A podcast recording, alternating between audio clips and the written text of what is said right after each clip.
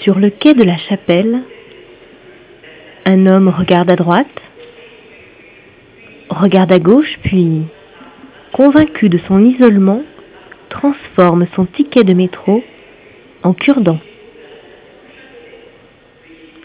Un peu plus tard, à la station Monceau, je ne peux quitter des yeux une jeune fille qui se triture l'index avec les dents. Parviendra-t-elle à la voir, cette foutue petite peau?